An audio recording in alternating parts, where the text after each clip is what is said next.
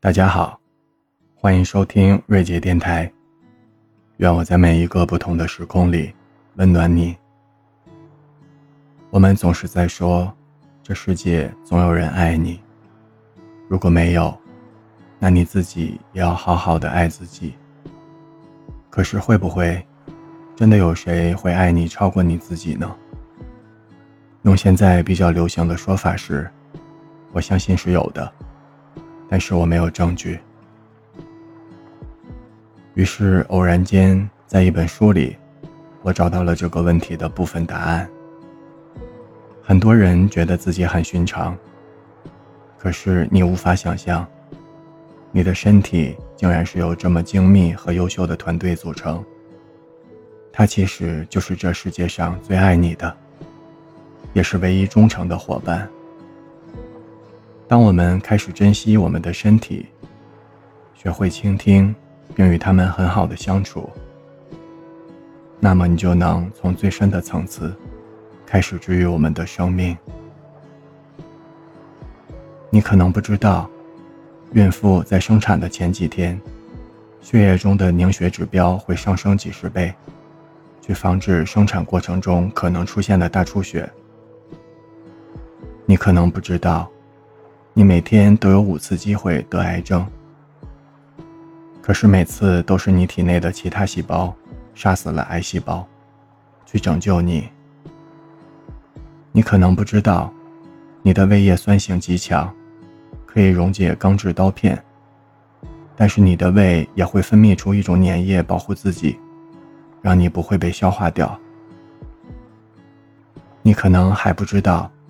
当你的心脏最主要的部分不能跳动的时候，房室节会开始替它跳动；而当房室节也不能跳动的时候，心室会开始自主一搏跳动，而这时候的心电图已经面目全非，惨不忍睹。它的血流也非常的微弱，但也要保证大脑和心脏的供血量，保证你的机能，等待救兵的到来。诸如此类还有很多，让我觉得最神奇的却是，人在濒临死亡的时候，大脑发出的最后一道指令，把最后百分之五的肾上腺素全部分配给神经系统和声带肌肉，交代后事，并且，大脑最后一次与你的身体告别。我们人体内每一个细胞互不认识。他们都在按自己的本能去工作、运动、代谢，然后死去。我们都曾经是他们的宇宙。如今想想，你的身体都那么的爱你，你自己又有什么理由不爱自己呢？又有什么是放不下、过不去的呢？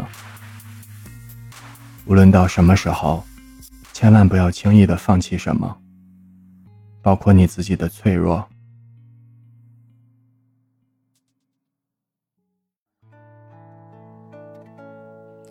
나는 읽기 쉬운 마음이야. 당신도 쓱 훑고 가셔요. 달랠 길 없는 외로운 마음 있지. 머물다 가셔요. 음, 내겐 긴 여운을 남겨줘요. 사랑을 사랑을 해줘요. 할 수만 있다면 그럴 수만 있다면 새하얀 빛으로 그댈 비춰줄게요. 그